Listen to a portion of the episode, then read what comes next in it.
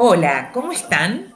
Bueno, con este recurso, con la fotografía del buitre y la niña, lo que estamos buscando es que podamos reflexionar sobre los sentidos que tienen las imágenes cuando las vemos.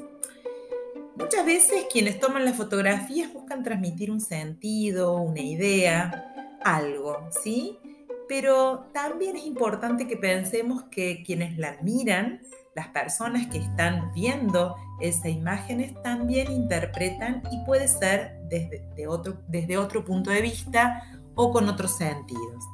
Para comprender mejor esto, este caso, el de Kevin Carter, el fotógrafo que ganó el premio Pulitzer en 1994, nos ayudará a comprender, a comprender este tema.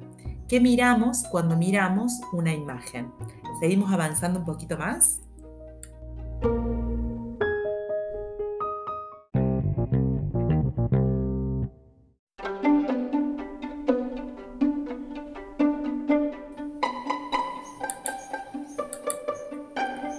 La imagen que estamos analizando, el buitre y la niña, muestra una pequeña niña desnutrida de Sudán, tumbada en el suelo que la acecha un buitre que es un animal de carroña.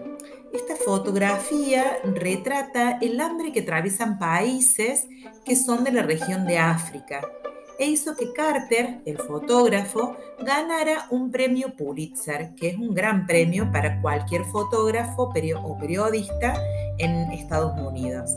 Pero tiempo después, sumado a otros problemas que atravesaba este fotoperiodista, lo llevó a querer quitarse la vida algo muy terrible para cualquier persona.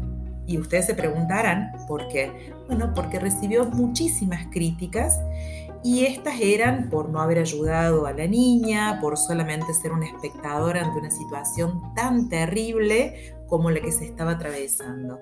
Él prefirió tomar la fotografía. Es más, incluso se lo llamaba el segundo buitre. Bueno, como ya les comenté antes, esta imagen se convirtió en una metáfora ilustrada de la agonía que atravesaba África y que cayó como un balde de agua fría para la humanidad. Nadie quiso escuchar lo que el fotógrafo quiso representar, que era otra cosa. Sí, sí, era otra cosa.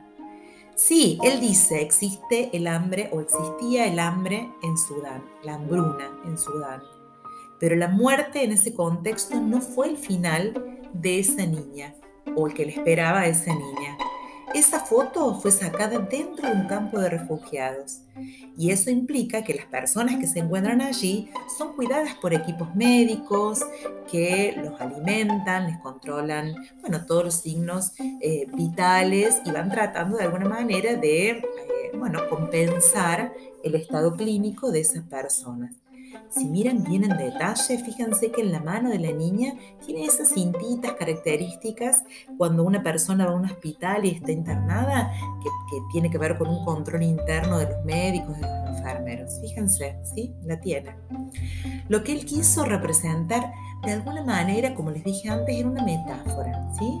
Era como Estados Unidos, que siempre tiene como este símbolo nacional, una águila calva, siempre está al acecho de los países en diferentes partes del mundo, buscando aprovecharse y tomar recursos de esos lugares, aún de aquellos países o personas que más los necesitan. Nadie, pero nadie escuchó sus razones y fue tan fuerte el poder de la imagen que la opinión pública nunca lo escuchó. Esa niña, si bien estaba desnutrida, no estaba muriendo. Esa posición en la que se encontraba se debía a que solamente estaba defecando. Terrible esta imagen, ¿no? Terrible esta historia con un trágico final. Avanzamos un poquito más para ir cerrando este segmento.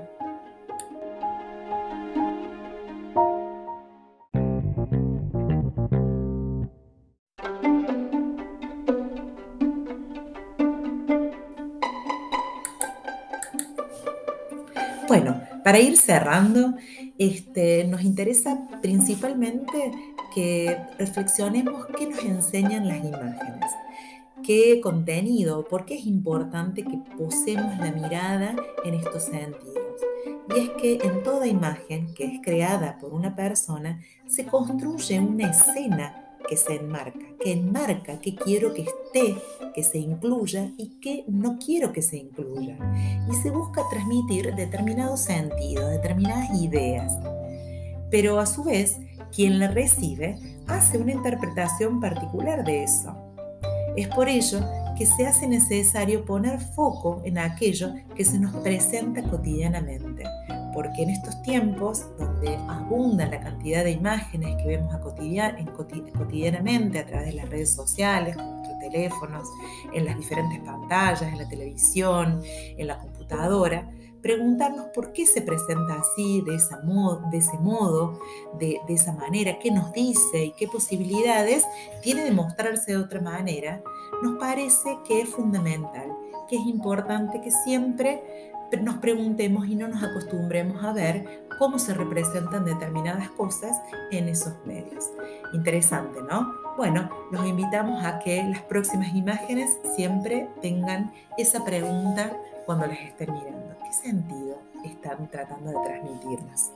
Nos vemos. Hasta pronto.